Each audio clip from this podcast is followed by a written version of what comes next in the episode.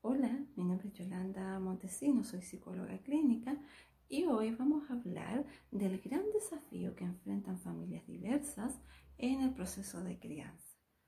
En la vida enfrentamos diferentes desafíos, la vida cotidiana y también en momentos puntuales, ¿sí?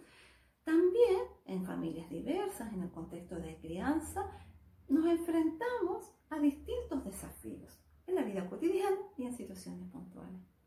Sin embargo, hay un desafío que es externo a la familia y que de alguna u otra forma puede generar mucho daño y mucho dolor. Ese desafío tiene nombre y se llama discriminación. ¿Y qué es la discriminación? Es una acción basada en un prejuicio y ocurre cuando hay un trato diferencial hacia alguien pudiendo causar mucho dolor. Y se preguntarán entonces, ¿qué es el prejuicio? Bueno, es un juicio de valor anticipado, por lo general negativo, que se hace sin conocer la realidad o se ignora la misma. Se basa en una reacción emocional irracional y subjetiva. Pensemos en algunos ejemplos de estos juicios que se pueden hacer a familias diversas. Por ejemplo, una madre que cría sola a su hijo, a su hija o a su hija. ¿A cuántos prejuicios se ha tenido que enfrentar durante su proceso y etapa de crianza?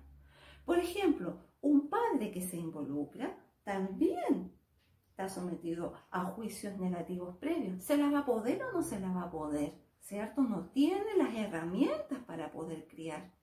¿Qué pasa con dos padres que son pareja y que quieren criar a su hijo, a su hija o a su hija, o dos mamás que son pareja y que también crían a su hija, a su hija, a su hijo. ¿Qué pasa cuando una abuela cría a su nieta, a su nieto, a su niete? Lo está malcriando, ¿sí? Y estos prejuicios pueden dar paso al acto y llevar a cometer acciones de trato desigual u ofensivo, que se convertirían entonces en discriminación.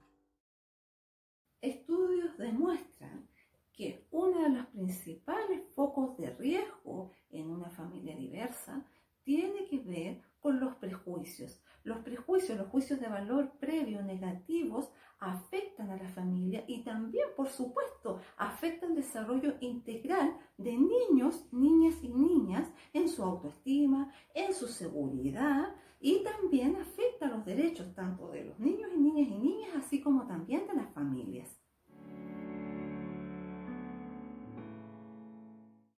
Ya conocemos cuál es el desafío. Ahora hay que ver de qué manera podemos enfrentar esta posible discriminación, este posible juicio de valor negativo.